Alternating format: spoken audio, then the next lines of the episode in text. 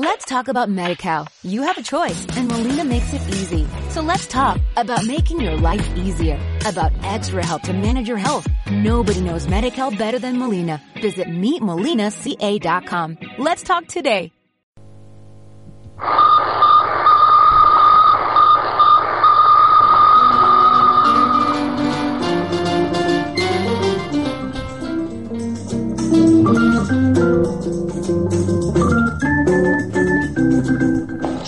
Todos estos chiflados pudieran llamar por teléfono, podrían extender la locura a través de los cables telefónicos, lanzarse en los oídos de la pobre gente cuerda, infectarlos, locos por todas partes, una plaga.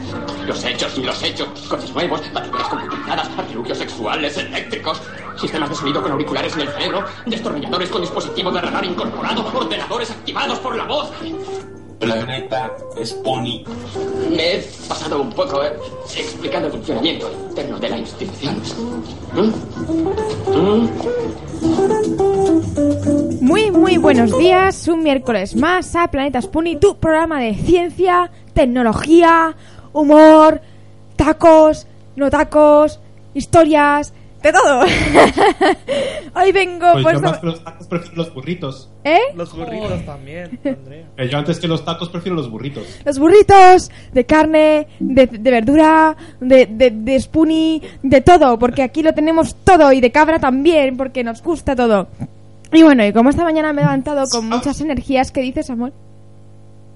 ¡Qué burritos de cabra! ¡Cómo mola! Sí. A mí me gusta el queso de cabra. A mí también, qué rico estar ahí en la ensalada, me mola. Bueno, total, que esta semana ha venido muy animada y bueno, y hace un sol ya que parece que esto va a reventar. Y bueno, y puede que nos estés escuchando en Getafe, donde hace este sol, o puede que nos estés escuchando ahí en Coruña, que a lo mejor también, porque claro, ya no ya no sé cómo el tiempo en el mundo, porque como están hay gente en el norte que dice que hacen 20 grados y aquí todo es felicidad y tal, pues ya no digo nada del tiempo, no vaya a ser que me caigan palos. Tal que puede que estés en Quack FM, en Radio Iris 7, en Eco Leganés o en Radiopolis Sevilla. O si no estás allí, a lo mejor estás en las ondas de internet y estás escuchando a través de nuestro podcast, iVox o en nuestra página web planetaspony.es. Así que si queréis vamos a empezar presentando a los que ya han hablado, porque claro, como son así de guays, vamos a empezar por Samuel. ¿Qué tal Samuel? Bien, muy bien. Aquí estamos eh, espun- espunitando y comiendo burritos de cabra. Burritos de cabra, qué ricos de verdad. ¿Qué tal Sam- está para Miriam? Acabamos de perder a todos los vegetarianos. ¿Por qué? Porque Samu ha demostrado que come cabras. Bueno, ya en, otras, en otros programas hemos demostrado que comemos gatos, humanos y cosas así, o sea que no Y pasa lo nada. que es Eso peor, ha dicho que come spunis. Eh, Esto ya es canibalismo, pero bueno. No, no, esa ha sido Andrea. Lo de burritos de Spoonie ha sido Andrea. bueno, pero tú puedes ser Spoonie y no puedes ser Spunitas. A lo mejor Spoonie es tierra de Spoonie, que tienen un alto contenido de nutricional importante, que es la, el 50% de, la, de, de lo que, de los nutrientes que necesitamos para vivir. sí. Sí, sí, nos comemos nuestro propio. Muy bien. Muy bien. ¿Qué tal, Álvaro? Pues nada, bien, aquí otro miércoles ah, disfrutando de este buen tiempo y pues a ver cómo se da. Pues eso, Pues un verano caluroso, ¿qué quieres? pues como debe ser.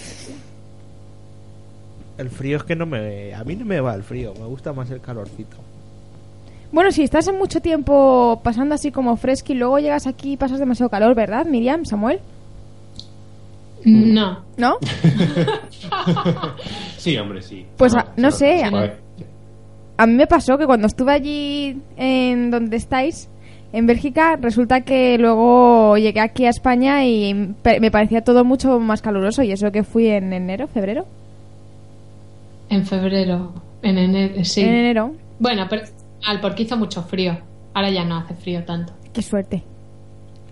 Qué suerte. Qué suerte.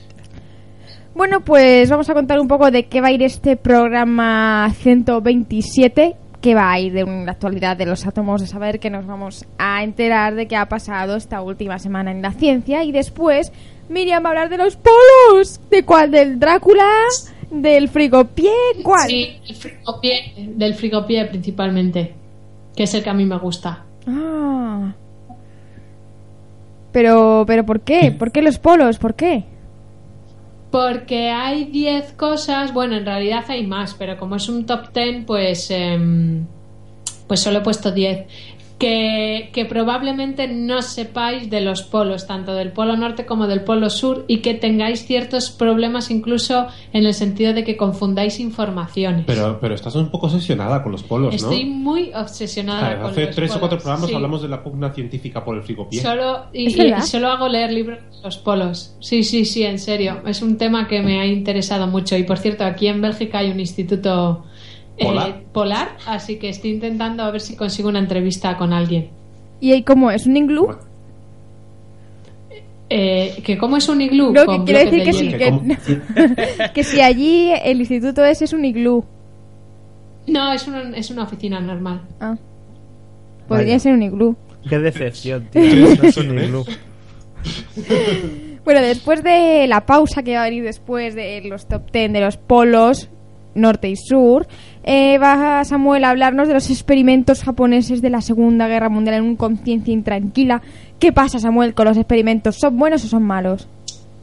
Eh, bueno, la verdad es que se sabe mucho de los experimentos que hicieron los nazis ahí en plan a lo chungo, pero no fueron los únicos en hacer ese tipo de experimentos muy chungos, muy chungos, y, hace poco se ha descubierto alguno nuevo. Entonces vamos a hablar un poco de todo ello y de por qué está de moda ahora hablar de, de estos experimentos que hicieron los japoneses. Qué bueno. Y después, al final, Álvaro nos va a hablar de una cosa que, que prefiero ni, ni presentar. encanta a Andrea, No, es un pero esto que es, pero yo lo pondría en un conciencia intranquila también, perfectamente puede valer. Que es el yogur feminista. ¿Qué es eso? Álvaro, cuenta un poco al oyente de qué vas a hablar. Os, os voy a contar que, bueno, ahora están de moda, ya sabéis, los bífidos activos y estas cosas. Pues a una mujer se le ha ocurrido, pues, ir un poco más allá y, bueno, no quiero decir todo porque quiero ahí que tengáis el factor sorpresa, pero ya lo vais a ver. Pero a ¿qué se le ha ocurrido a esa mujer con los bifidus activos? No quiero pensar mal si Yo pones solo os digo- feminista, mujer, yogur, Yogur. No quiero pensar mal. Pues piensa mal y acertarás. Esto es así. Tenéis que pensar muy mal con mis, muy esto que es de, de esta semana. Luego nos llevaremos la sorpresa. Claro que sí. Ay, qué bien, qué miedo me da. Bueno, pues si queréis vamos a empezar con la actualidad de la ciencia en estos... Átomos de saber. ¿Quién empieza? ¿Quién? No sé, ¿quién quiere que Venga, empiece? hoy empiezo yo. Venga. Muy bien. Pues resulta que la cara es el espejo de... El alma. Aparte. Del culo. Eh, No, ¿eh? Yo no puedo decir más porque puede ser peligroso. Algunas personas sí, pero otras no. No, es el espejo de la edad fisiológica. Y diréis, bueno, ¿y qué es eso de la edad fisiológica? Bueno, pues existe una edad cronológica, es decir, a contar a partir del día de tu nacimiento, y la edad fisiológica es exactamente, o bueno, o aproximadamente, mejor dicho, cuál es la edad de tu cuerpo. Es decir, dependiendo a veces del trato que le hayas dado a tu cuerpo y a veces también de la buena o mala suerte que tengas, pero sobre todo del trato que le des, pues resulta que tú puedes tener un cuerpo de 70 años, o sea, una edad cronológica de 70 años, pero tener una edad fisiológica de 50 porque te has cuidado muchísimo, no has tenido enfermedades y tu, tu cuerpo está estupendo. Y al revés, tener 30 años y parecer que tienes 60, que también algunas personas eh, las hemos conocido así, ¿no? Porque te cuidas fatal, le das a todos los vicios habidos y por haber, o porque has sufrido alguna enfermedad eh, provocada o sin, sin provocar, que ha hecho que tu cuerpo envejezca o se deteriore más rápidamente, ¿no? Bueno, pues resulta que ahora científicos chinos han creado un mapa facial en 3D que permite predecir la edad fisiológica de las personas eh, mediante mediciones del ancho de la boca, de la nariz y la distancia entre ambas, que además aumentan con la edad, curiosamente, así como la curvatura de los ojos. Estos investigadores pertenecen a la Academia China de las Ciencias eh, y están liderados por la Universidad Fudan de Shanghái. Pues es eh, muy curioso porque este estudio, por si alguien quiere ahondar un poquito más, está publicado en el último número de la revista Cell Research y refleja que las características de la cara son biomarcadores de la edad más fiables que los perfiles de la sangre y reflejan mejor el estado de salud general que eh, propiamente la edad cronológica. Eh, Bueno, pues simplemente el equipo, entre muchos datos que han salido aquí, que se harían muy largos de explicar, hay un dato curioso, que es que el equipo ha descubierto que las personas menores de 40 años pueden tener una edad fisiológica 6 años mayor o menor que la cronológica. Es decir, que con 40 años o puedes tener 46 años de que tu cuerpo lo has tratado un poquito mal o puedes tener 34 años de que lo has tratado bastante bien. Pero esta diferencia es más acusada cuando superan esa barrera de edad. Y es curioso porque además han contrastado los resultados de la cara con resultados de análisis de sangre a esos mismos participantes. Así que bueno, pues es muy curioso para predecir esa edad y lo único que sucede es que esta investigación se ha hecho por el momento únicamente con personas de, la, de, rasgos o de etnia china, con lo cual eh, habría que replicar este estudio en personas con otro tipo de caras para ver si efectivamente también se pueden replicar, eh, se pueden sacar las mismas conclusiones para otro tipo de, de cara, de etnia o no pero es muy curioso de, mm, te veo mala cara, tienes una edad fisiológica 10 años superior a tu edad cronológica. Cachis, cachis. Si es que, pues a los esponitas se nos nota. Porque tú cambias de cara todos los días. Claro. No, pero porque nuestra edad es distinta, es como el Doctor Who, o sea, puedes tener 900 años, pero mm, vas a parecer que tienes 20. Mm. No, pero me parece llamativo lo de, lo de los japoneses, porque claro, también es verdad dos cosas. Uno, que, que a ellos como que no se les nota tanto, ¿verdad? La edad.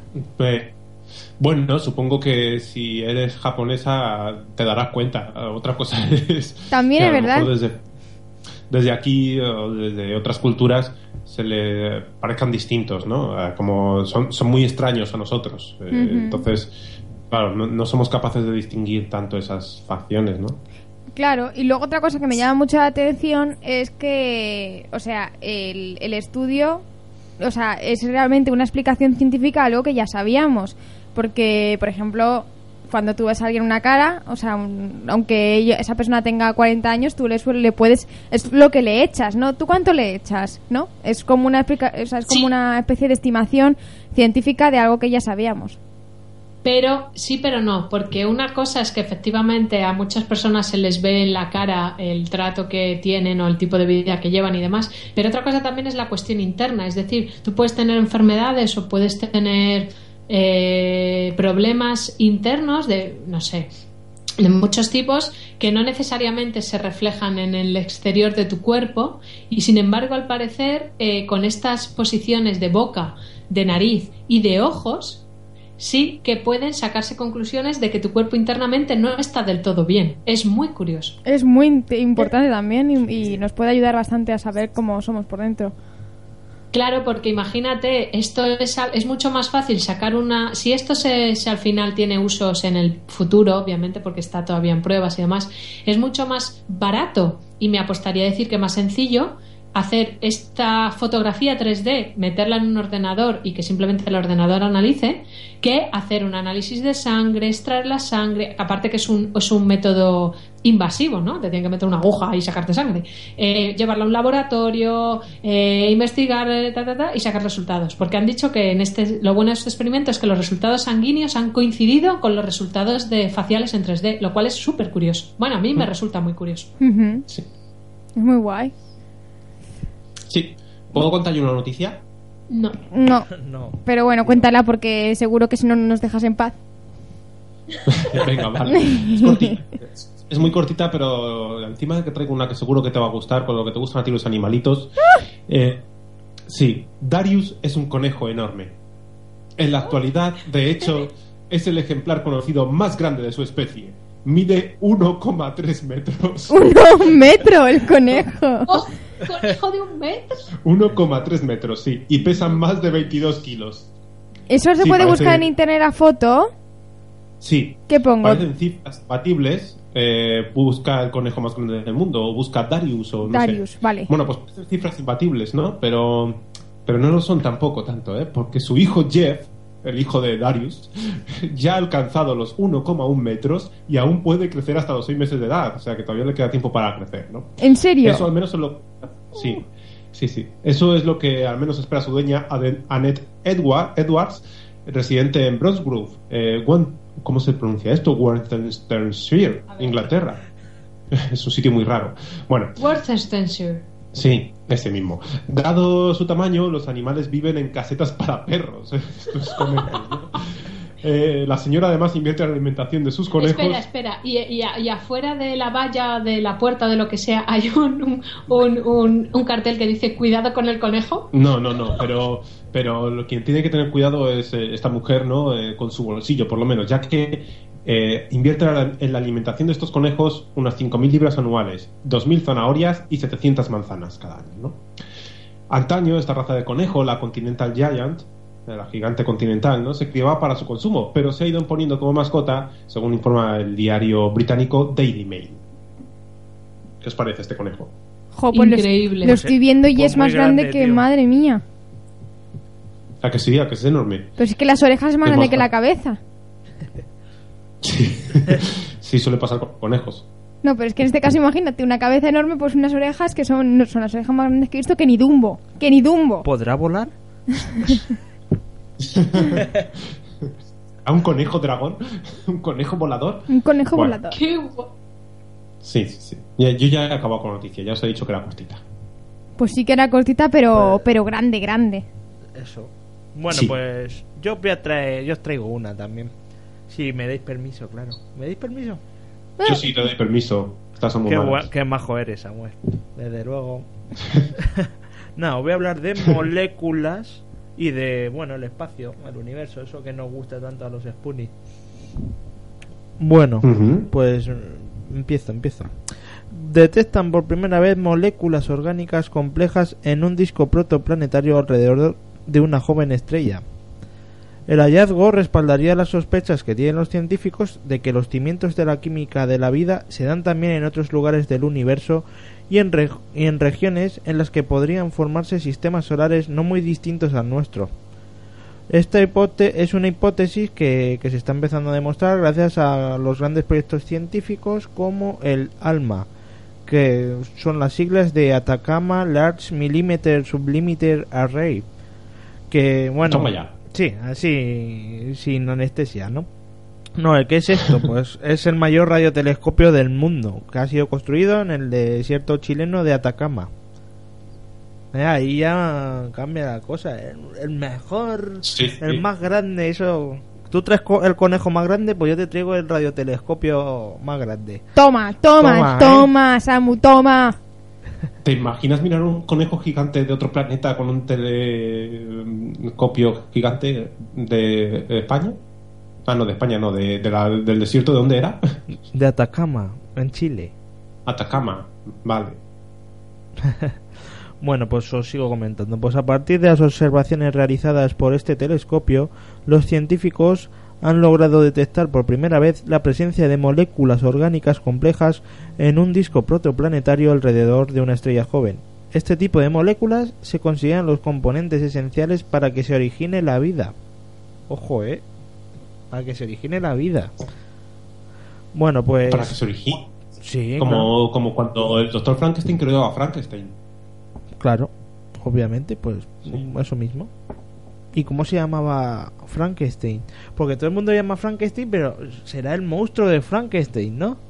Eso es, el monstruo de Frankenstein, sí, sí, sí. No tenía Sí, nombre. De hecho, no recuerdo si le puso nombre. Yo creo que no le Incluso puso ser- No, puede ser que sí, ¿eh? Puede, no recuerdo el libro bien ahora mismo el nombre que le pone, pero puede que le llamara Prometeo o algo Ah, secu- Ah, claro, sí. tiene sentido. Claro, tiene. Sí, de hecho el libro se llama Frankenstein o el moderno Prometeo. Es Exactamente. verdad. es, es cierto. Mm. Bueno, pues vamos a seguir con el átomo este que tenemos. Pues más concretamente voy a decir, pues hallaron grandes cantidades de cianuro de metileno y ácido cianhídrico, una molécula compleja basada en el carbono. Hay tanto cianuro de metileno alrededor de esta estrella llamada MWC 480 como para llenar todos ¿Qué los Sí? Qué nombre más bonito Sí, para un planeta. Sí, sí, sí. sí. Pues es bueno, peor, los nombres de las estrellas, perdón, los nombres de las estrellas es peor que los nombres de las tesis doctorales. Bueno, bueno, ahí, ahí andan, ¿eh? Ahí, ahí. Ahí, ahí. Pues el caso es que en esta estrella han encontrado suficiente cianuro de metileno como para llenar todos los océanos de la Tierra, dicen los autores del estudio que ha sido publicado esta semana en la revista Nature. Bueno, pero ahora os voy a explicar que los cianuros y en particular el cianuro de metileno contienen enlaces de carbono nitrógeno que son esenciales para la formación de aminoácidos. Son la base para la creación de proteínas y constituyen los componentes esenciales para la construcción de la vida. Pues bueno, pues esto se ha descubierto que estos cianuros estaban en los confines del disco recién formado de la estrella, en una fría región en la que creen que se forman cometas. Los astrofísicos además piensan que la zona en la que han detectado esas moléculas es análoga a esa región de nuestro sistema solar conocida como el cinturón de Kuiper, que alberga numerosos objetos helados. Pues eso es lo que han descubierto. ¿Qué os parece? Qué grandes. Jo, pues que a lo mejor hay, a- aparte de espunitas y humanos, a lo mejor hay otra vida inteligente. Bueno, aparte de los espunitas, a lo mejor hay otra vida inteligente en el mundo. En el universo. Pero en que en un sitio, dices que lo han encontrado en un sitio donde está todo helado. Sí. Pues imagínate, a lo mejor son, son, son yetis. O a lo mejor son los gigantes de hielo de Thor. Es O, verdad. o a lo mejor tiene que ver con nuestro top 10. Ponlo. será. También, pues, anda, Sí, puede ser. anda, mira, qué bien, qué bien enlazado. Andrea, ¿no estabas tú presentando? Eh, bueno, es que cuando él dice que viene aquí a buscar un puesto, lo que quiere es lo que quiere. A ver, a ver. Presentar y llevar el programa él solo. Yo soy el becario, pero pretendo ahí sustituir a Andrea, pero en cuanto se descuide. Pues entonces ya, porque descuida, descuidada estoy siempre las 24 horas al día, los 365 días del año, así que bueno. Pero bueno, como bien ha dicho... Ibas a decir 364, ¿no? ¿Eh? Ibas a decir 364 días del año. Pero porque hay un día que me tomo de no descuido. Ah, vale. Pero no te diré cuál es. Vale, vale. Bueno, pues nada, como bien ha dicho Álvaro, eh, todo tiene que ver, ¿no? Y lo de lo suyo, de los polos y del frío y de no sé qué, tiene que ver con una super cosa que nos va a traer Miriam, que es su obsesión, que es su cosa en la cabeza, que está todo el día pensando en ello, dándole vueltas, leyendo cosas, volviéndose loca, que son los polos. Así que vamos con esa sesión de... Bueno, pues yo os traigo 10 cosas que probablemente no sepáis de los polos o curiosidades. Y tengo que aclarar antes la terminología antes de empezar, ¿vale? Es muy fácil. Si hablamos de la región ártica o del Ártico, estamos hablando del norte, ¿de acuerdo? Y el polo norte también. Ajá. Pero si hablamos de la región antártica o la Antártida, estamos hablando del polo sur, ¿Y ¿vale? por qué hablas así como si fuéramos tontitos? No, estoy siendo didáctica. A mí me Ah, gusta, vale. ¿eh? Así me he enterado bien. Además, si tú dices Ártico, Antártico, Antártico, parece un trabalenguas, entonces es un- son cosas diferentes. Ártico, Antártica. Bueno, el caso. En el número 10 tenemos que el Polo Norte es un océano congelado y rodeado de tierra.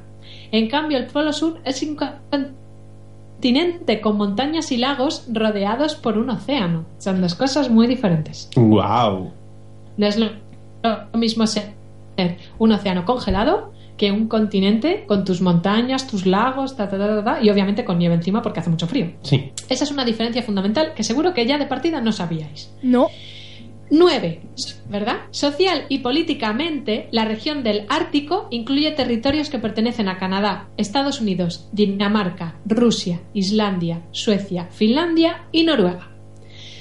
Por su parte, la región antártica es un territorio sin dueño, destinado, acorde con los tratados internacionales, a propósitos pacíficos y científicos que muchas veces, en muchas ocasiones, han salido eh, países lindantes, como puede ser Argentina, como puede ser Chile, por supuesto Estados Unidos, eh, diciendo que esta parte es mía, esta parte es tuya, pero al final, para que no haya líos, de momento es una región que no tiene dueño. Y decimos de momento porque el mundo nunca se sabe dónde va a ir. 8. El Polo Sur alberga aproximadamente el 90% del hielo que existe en la Tierra y sus capas son mucho más gruesas que las del Polo Norte. 7. Se calcula que en el círculo polar ártico yace un cuarto del total de las reservas de petróleo de la Tierra. Un cuarto del total. Toma ya. Aunque se cree que en la Antártica también existen yacimientos petroleros, se ha explorado poco y se estima que su volumen es poco significativo. Espera, que yo voy un poco retrasado. Entonces, eh, estaba pensando en el anterior, ¿no? O sea, en esta hablabas del petróleo y en la anterior hablabas de que el 90% del, del hielo estaba en... En la Antártica. en la- en- vale, en la Antártida. Eh, eh, yo pensaba que estaba en, en los pafetos del fin de semana cuando te toman los cubatas. Sí, pero es ese ese el otro 10%, Ah, vale. no el 90%. Vale, vale. ¿Vale? Muy bien. Más, seguimos. Este es interesante. Animalitos. En el polo sur hay pingüinos, mientras que en el polo norte hay osos polares. No, no es probable que estas dos especies se hayan encontrado alguna vez. ¡Jo! ¿Qué os parece? O sea, no es que vayáis ahí, o sea, si vais al norte buscando pingüinos, la vais a fastidiar. Y si vais al sur buscando osos polares, la vais a fastidiar. Tener muy claro qué estáis buscando y dónde. Un oso polar puede aparecer en cualquier lugar del mundo. Nos lo demostró perdidos. Sí, y los dos también. Es verdad, también es verdad. Oye, al final se supo algo de lo de los... ¿O por qué era lo de los osos polares? Nunca, nunca No. se supo. Hombre, se supone que es porque la isla va cambiando de sitio, ¿no? Va teniendo su, sus cambios espaciotemporales, pero bueno. Bueno. 5. En la región ártica hay efectivamente un pueblo que recibe las cartas dirigidas a Santa Claus. Se localiza en Alaska y sus habitantes identifican su código postal como el de Santa. Esto no ocurre en el hemisferio sur. ¡Qué Oh, guay! Pobre hemisferio sur que no tiene Papá Noel. ¿Y por qué no le mandamos un- una carta? Pues mándasela, nadie te lo impide. ¿Pero ¿Crees? por qué va a ocurrir en, en el hemisferio sur si todos sabemos que, que Papá Noel vive en el Polo Norte? Bueno, pero hay gente que está despistada y nunca se sabe. Ah, Porque si estás en Australia, igual tu cabeza está señalando al polo norte que en realidad es el polo sur. ¿Pero cómo va a haber elfos en el Polo Sur? ¿no? No lo sé. Pues probablemente no los haya, pero ¿sabes por qué? Porque en la Antártica es considerablemente más fría que la región ártica. La temperatura más baja registrada en la Tierra, atención, es de menos 89 grados y se obtuvo en el Polo Sur. La temperatura promedio ahí es de menos 49 grados y los hielos nunca se derriten. Todo lo contrario que en el Polo Norte, que la temperatura promedio en invierno es de menos 34 grados, pero sube significativamente en verano. Anda.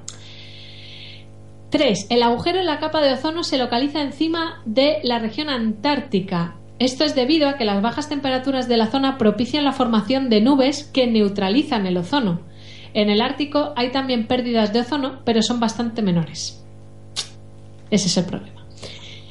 2. El grosor del hielo en el Polo Norte es de 3 a 5 metros, por lo que es mucho más susceptible a derretirse a cambio del cambio climático que ha elevado las temperaturas en verano, dado que en la Antártica el hielo es mucho más grueso. Y por último, en el norte, en el Ártico, existe un ciclo natural de derretimiento.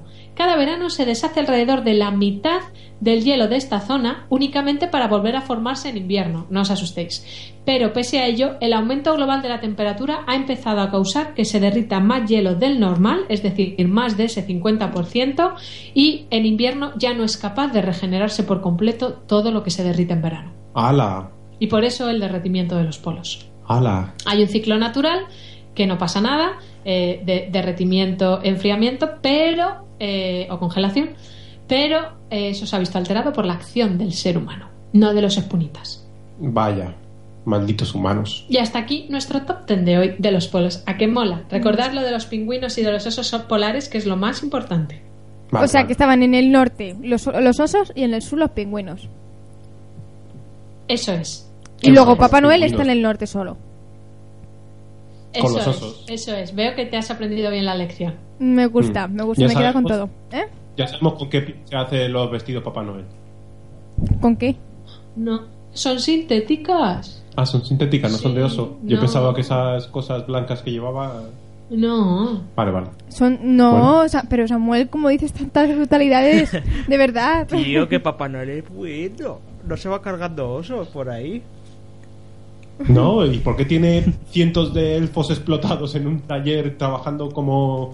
eh, Iba a decir como chinos, pero no se puede decir. Aunque ya lo he dicho. Pero bueno, ¿por qué tiene ahí un montón de, de elfos explotados a los que no pagan un duro y les tira ahí un- y, y pega latigazos?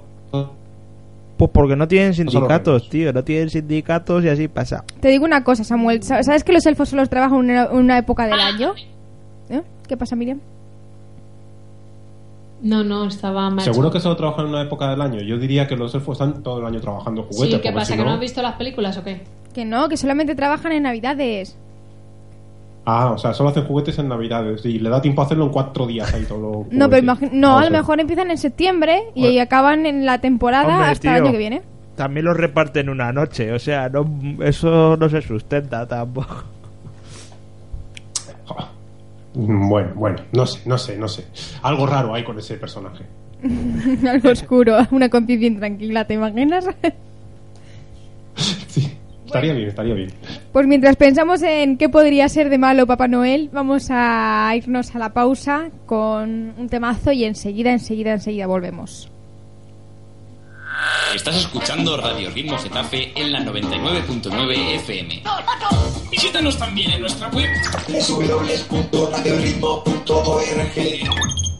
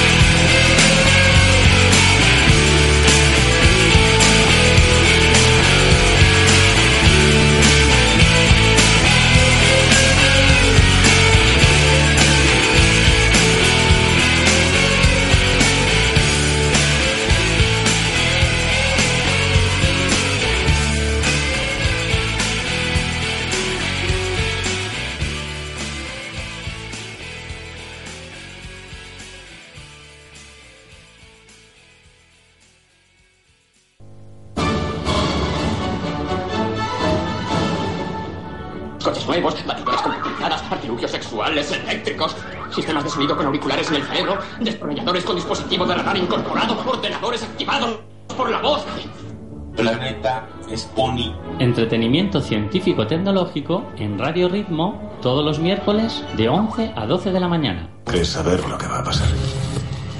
No tienes ni idea. Bueno, pues ya volviendo aquí a hablar de la vida y de las cosas, hemos quedado en que, bueno, Papá Noel tiene sus cosas buenas, sus cosas malas, sus luces, sus sombras, pero desde luego los que de los que recientemente se han sabido cosas un poco turbias es de los japoneses en la Segunda Guerra Mundial y es de lo que nos va a hablar ahora Samuel en este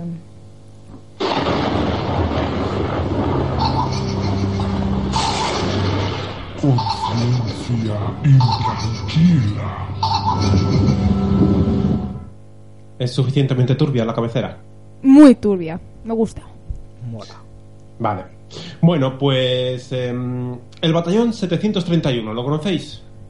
No. Eh, No. Bueno, Vale. pues ese batallón, así como otros, el escuadrón 1644 o el escuadrón 100, eh, o otros, muchos más, tenían el eufemístico nombre de Laboratorio de Investigación, Prevención Epidémica y Suministro de Agua. Y dado que estuvo camuflado en una serrería, los japoneses llamaban a sus víctimas Maruta o tablones de madera. Este Joder. término fue producto. sí, sí. este término fue producto de una pro- por parte de Veo que te ha salido del alma, ¿eh? Ese- ese- esa palabrita. Bueno, la base del escuadrón ocupaba más de 6 kilómetros cuadrados y albergaba unos 150 edificios. Las edificaciones estaban bien diseñadas y eran difíciles de, de destruir. Algunos edificios hoy eh, están abiertos al público y en principio se disimularon los módulos como edificios de purificadores de agua instalándose en el distrito de Pingfan, cerca de la ciudad china de Harbin, en Manchuria. El responsable de esta unidad era Ishihiro. En torno a unas 10.000 personas de origen chino, mongol, coreano o ruso fueron sometidos a experimentos con armas químicas y biológicas. También lo fueron prisioneros de guerra, como ingleses, australianos y estadounidenses. Se estima en torno a, unas, a, a 200.000 las víctimas de los experimentos, siendo muy parecidos a los realizados por los médicos nazis. La mayoría tenían un fin militar, superando la realidad de la ficción, por ejemplo, vivisecciones, extracción de órganos, cirugías innecesarias, amputaciones, reimplantaciones de miembros, exposición de prisioneros a situaciones ambientales extremas, frío, presión, beber agua salada, cabinas que giran constantemente. Espera, espera, espera, espera, espera, espera, ¿has dicho algo? ¿Beber agua salada? Beber agua salada, sí, eso dicen que Eso te es vuelve loco. malísimo. De hecho, a los náufragos se les dice que, aunque estén- se estén muriendo de sed y sientan la tentación, que, sin el- que, que ni se les ocurra beber agua del mar. ¿Y por qué les Mm. experimentaban con eso? O sea, para... Muy majete, estamos diciendo que son experimentos oscuros. Sí, pero, o sea, si los experimentos son... O sea, quiero decir, ¿cuál era el fin de que bebieran agua salada? Aparte de que se Pues a murieran. lo, mejor, a lo mejor ver cuál es el nivel de litros de tolerancia que tienes antes de que te mueras o te vuelvas No, loco. bueno, luego, luego os cuento alguna de las Ah, cositas vale. que tienen que ver con el agua salada. También Vale. tenían utilización de prisioneros como blancos humanos, uso de balas contaminadas con gérmenes, infestación artificial de heridas, inyección de orina de caballo en los riñones de los prisioneros, a ver cómo reaccionaban, infestación con pulgas para obtener pulgas transmisoras de enfermedades, eh, radiación con radiaciones ionizantes, cosas así, ¿no? Otros experimentos también que tenían era inyección de burbujas de aire en la sangre para simular apoplejías, Ah. efectos de la putción y de la gangrena sobre la carne humana, privación de alimentos y agua para precisar la duración de tiempo hasta la muerte, eh, les colgaban cabeza abajo para observar cuánto tiempo les tomaría asfixiarse, les inyectaban con sífilis y gonorrea vía estrupo siguiendo, siendo estudiados, ¿no?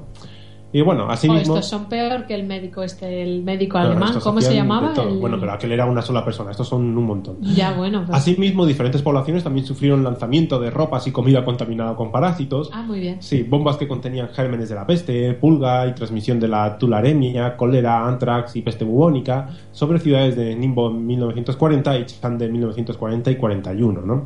Eh, un aspecto peculiar de las acciones escuadrón ha sido el desconocimiento durante años, así como la conspiración del silencio que ha rodeado eso que sucedió en China ¿no? a partir de los japoneses. Se piensa que eh, se piensa de algunos autores que Estados Unidos renunció a investigar lo sucedido a cambio de reconocer y aprovecharse de los conocimientos obtenidos por los médicos japoneses. Únicamente se celebró un pequeño juicio en Khabarovsk, en Siberia, en 1949, donde se juzgó a 12 militares y entre los cuales había 8 médicos. Bueno, ¿Por qué se ha puesto esto de moda ahora? Eh, ¿Por qué se habla ahora de ello? Pues que hay una exposición muy chula eh, que, que se ha dado a conocer y os voy a contar un poquito de algo muy concreto y luego os diré dónde es la exposición y todas estas cosas. Y es que Fukuoka, una ciudad ubicada al sur de Japón en la que... Yo sé eso, esa tiene una canción... Eh, ¿Fukuoka? Sí, este, ¿cómo se llama? Este de... mm, de lo... de... Ahí, de Ojalá que yo caja en el campo. Eh, Juan Luis Guerra Juan tiene una Luis canción Guerra sobre Fukuoka. canción de Fukuoka. Vale, bueno, pues es una ciudad ubicada al sur de Japón en la que se acaba de inaugurar una exposición que reconoce de forma oficial que allí se realizaron todo tipo de crueles experimentos con una docena de soldados aliados que capturaron. Concretamente, y tal y como explica en su versión digital el diario Daily Mail, las susodichas tropelías fueron llevadas a cabo en la universidad de la localidad. En ella, un grupo de científicos japoneses experimentaron de forma cruel con la tripulación de un bombardero B-29 Superfortress estadounidense que se había estrellado cerca de la zona. Entre las diferentes pruebas que practicaron se destaca que disecaron, mientras los pacientes seguían con vida, todo tipo de partes de sus cuerpos, tales como el cerebro o los pulmones. ¿Qué dices? Esta historia, sí, sí. Esta historia comenzó el 5 de mayo de 1945 cuando, con la guerra casi finalizada, el capitán Marvin Watkins y su tripulación, unos 12 hombres, aunque el número total se desconoce, se subieron a su B- a su B-29 ubicado en Guam. Su misión era clara y un poco chunga, bueno, bastante chunga, y es que era bombardear un, un objetivo militar de la ciudad de Fukuoka, en el sur de Japón. Por entonces, y a pesar de que faltaban pocos meses para que los japoneses se rindieran, nadie cedía ni un palmo de terreno y se combatía hasta la muerte contra el enemigo. El cometido eh, no iba a ser nada sencillo. Así que, así quedó demostrado después, pu- pues en pleno vuelo sobre la ciudad, el avión de Watkins fue derribado por un piloto japonés de 19 años llamado Kinzu Kasuya. Con el bombardero en las últimas, a los estadounidenses no les quedó más remedio que saltar en paracaídas y rezar para que los lugareños les trataran como a prisioneros de guerra. Sin embargo, la suerte iba a ser un poco chunga eh, y uno murió antes de pisar el suelo, después de que un cero cortase las cuerdas de su paracaídas, otro cayó minutos ¿Un qué? un cero creo que.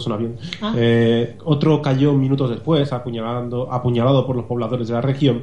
Otro ejemplo es lo que le sucedió a unos tripulantes que al verse rodeado por decenas de japoneses empezó a disparar a lo loco, ahí a lo Rambo. Y finalmente, cuando solo le quedaba una bala, apuntó a su cabeza y se suicidó para evitar ser vejado, ¿no?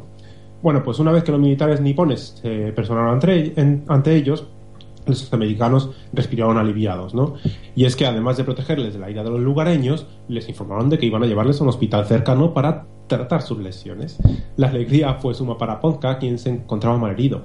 Sin embargo, como pudieron descubrir después los supervivientes, lo que pretendían aquellos doctores ataviados con batas blancas era bien distinto. Buscaban investigar médicamente con ellos en la Universidad de Fukuoka. El primer experimento se realizó sobre el herido Ponka, a quien le fue eliminado uno de los pulmones mientras aún vivía, para observar qué efecto tenía esa operación en su sistema respiratorio. Posteriormente le inyectaron agua de mar en el cuerpo con una jeringuilla en un intento de saber si ese extraño método podía prevenir la deshidratación. Los presos pensaban que éramos médicos por nuestras batas blancas, decía, dice uno de ellos, ¿no? Eh, nunca se imaginaron lo que íbamos a hacerles, nunca podré volver a usar un delantal blanco. Es una gran consecuencia, que nunca puedo usar un delantal blanco este hombre. Eh, lo afirmó el doctor Toshio Tono, uno de los implicados en el suceso. El resto de la tripulación también sufrió crueles experimentos. A uno, por ejemplo, se le disecó el cerebro mientras aún seguía con vida para, conseguir, para conocer si la epilepsia podía ser controlada mediante cirugía. Lo mismo sucedió con los órganos de muchos de ellos, los cuales fueron disecados vivos. Por su parte, Watkins eh, tuvo la suerte de ser enviado a Tokio para ser interrogado y posteriormente sobrevivió a la guerra en un campo de concentración, que también lo sabía Japón. ¿eh? Incidentes similares ya habían sido documentados amplia- ampliamente en multitud de libros históricos, aunque es la primera ocasión en la que una autoridad japonesa los da a conocer oficialmente. Al parecer, y según los organizadores del evento, eh, de, ubicado en la Universidad de Kyushu, no podían ocultar lo sucedido. Era ya como mucho para sus conciencias. Ya sabéis cómo son los japoneses.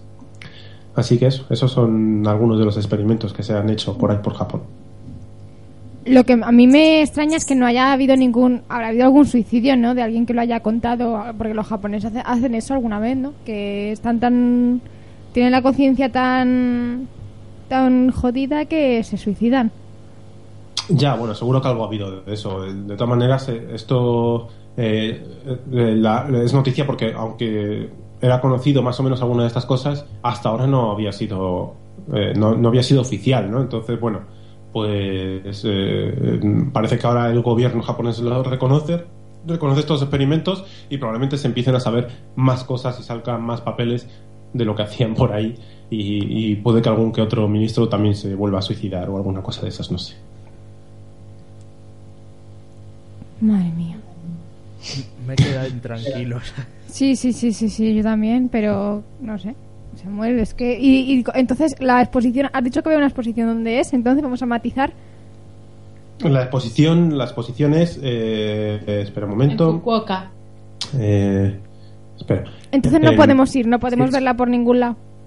No, es en, es en Fukuoka. sí. Es en Fukuoka, eh, en la Universidad de Kyushu. Kyushu. Universidad de Kyushu es. Pero vamos, seguro que si buscáis por internet encontráis cositas.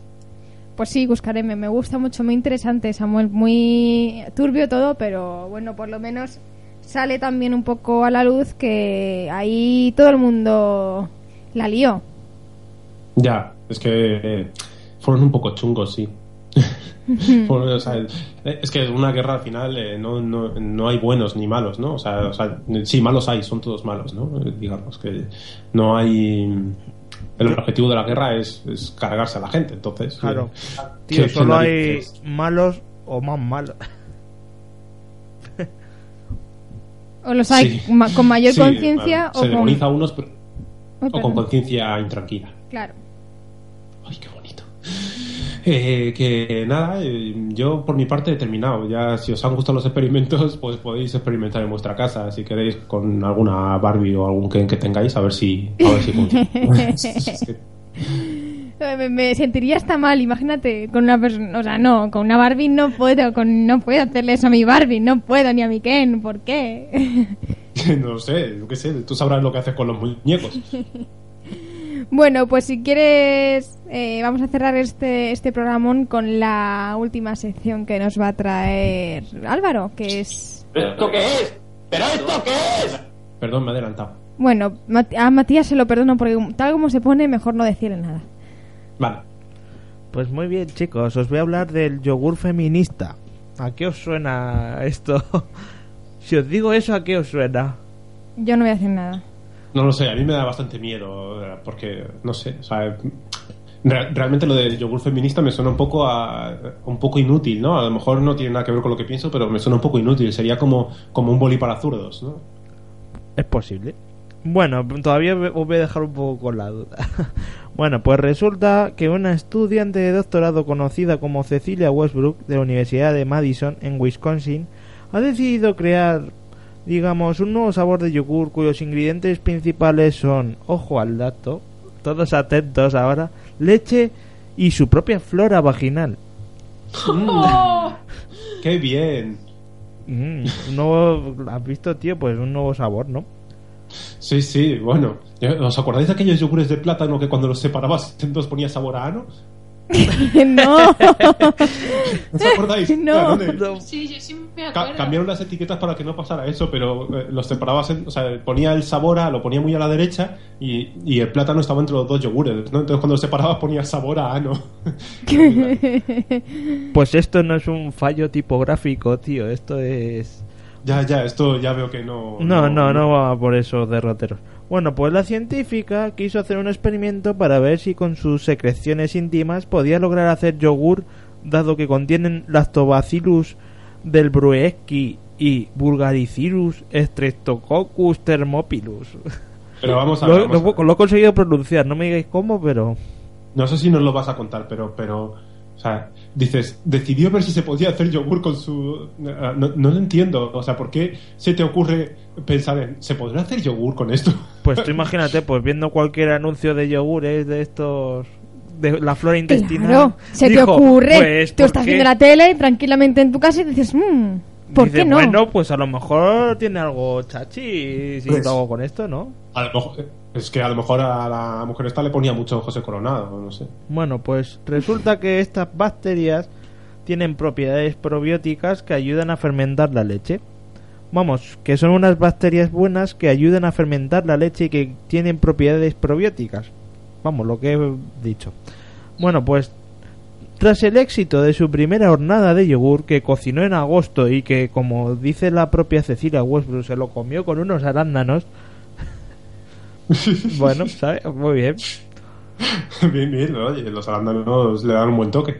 Bueno, pues según comenta también la propia Cecilia, para recoger las muestras de flora vaginal usaba una cuchara, un método pues rudimentario, podemos Ay. decir, ¿no?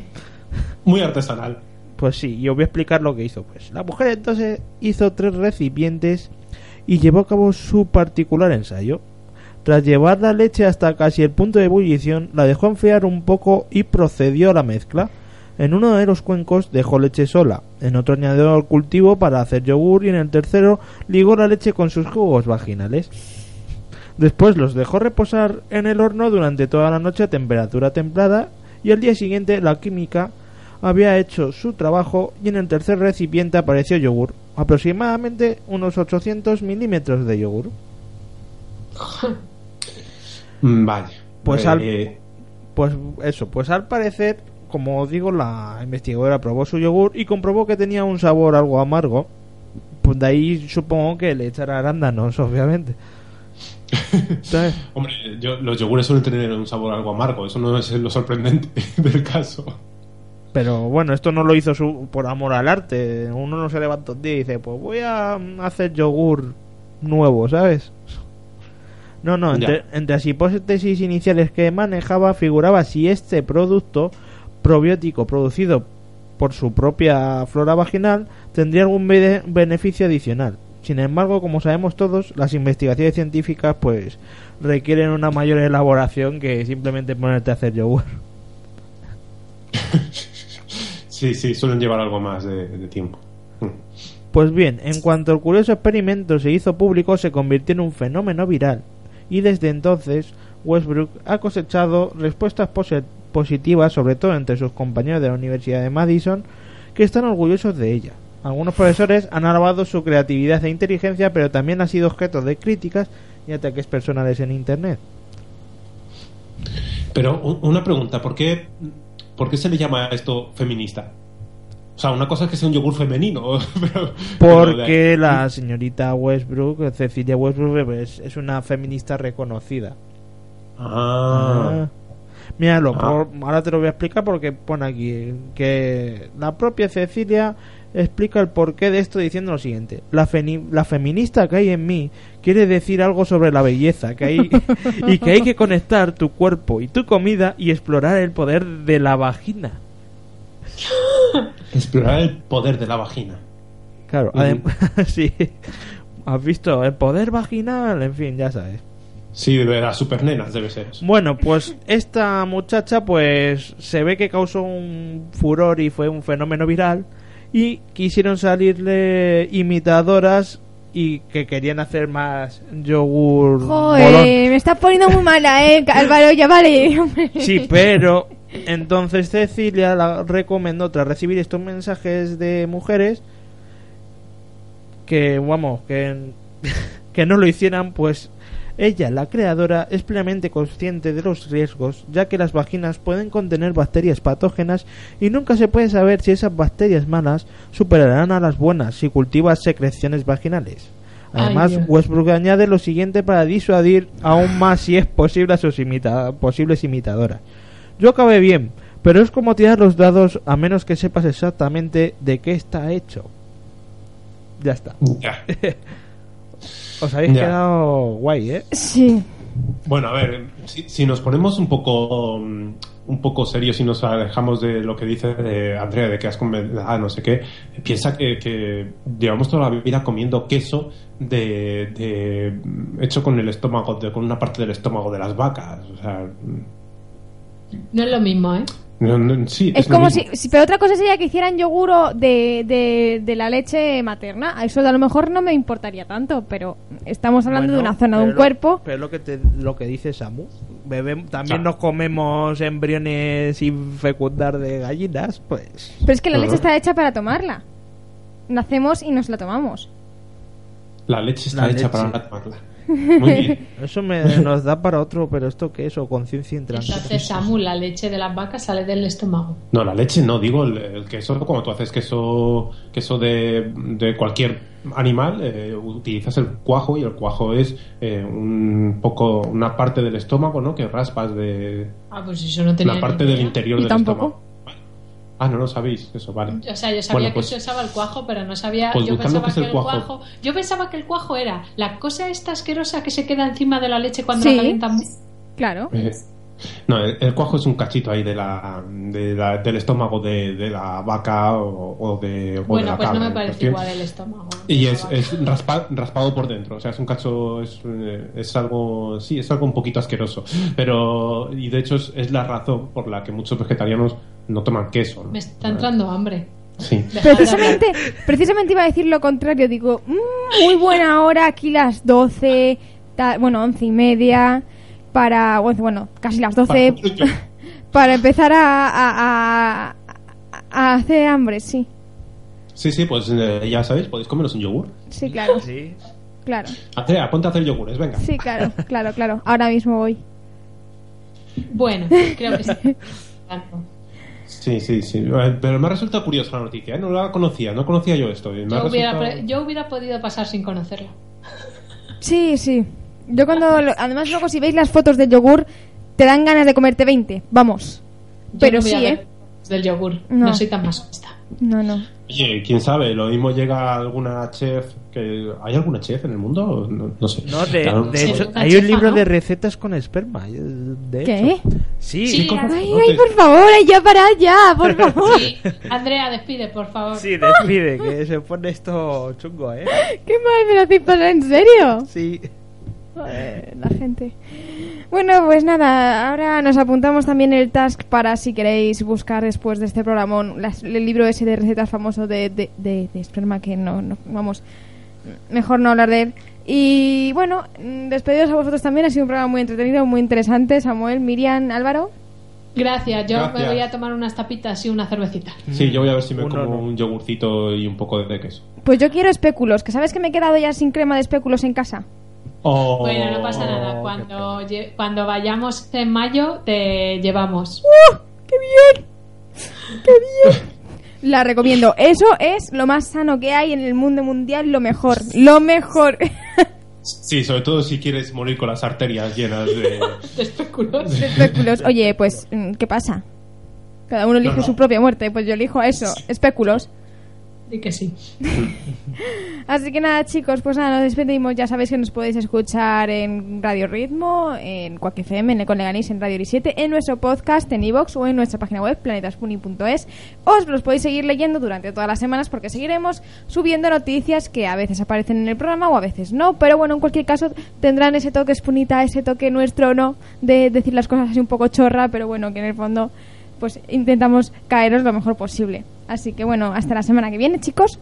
Adiós. Venga, hasta luego.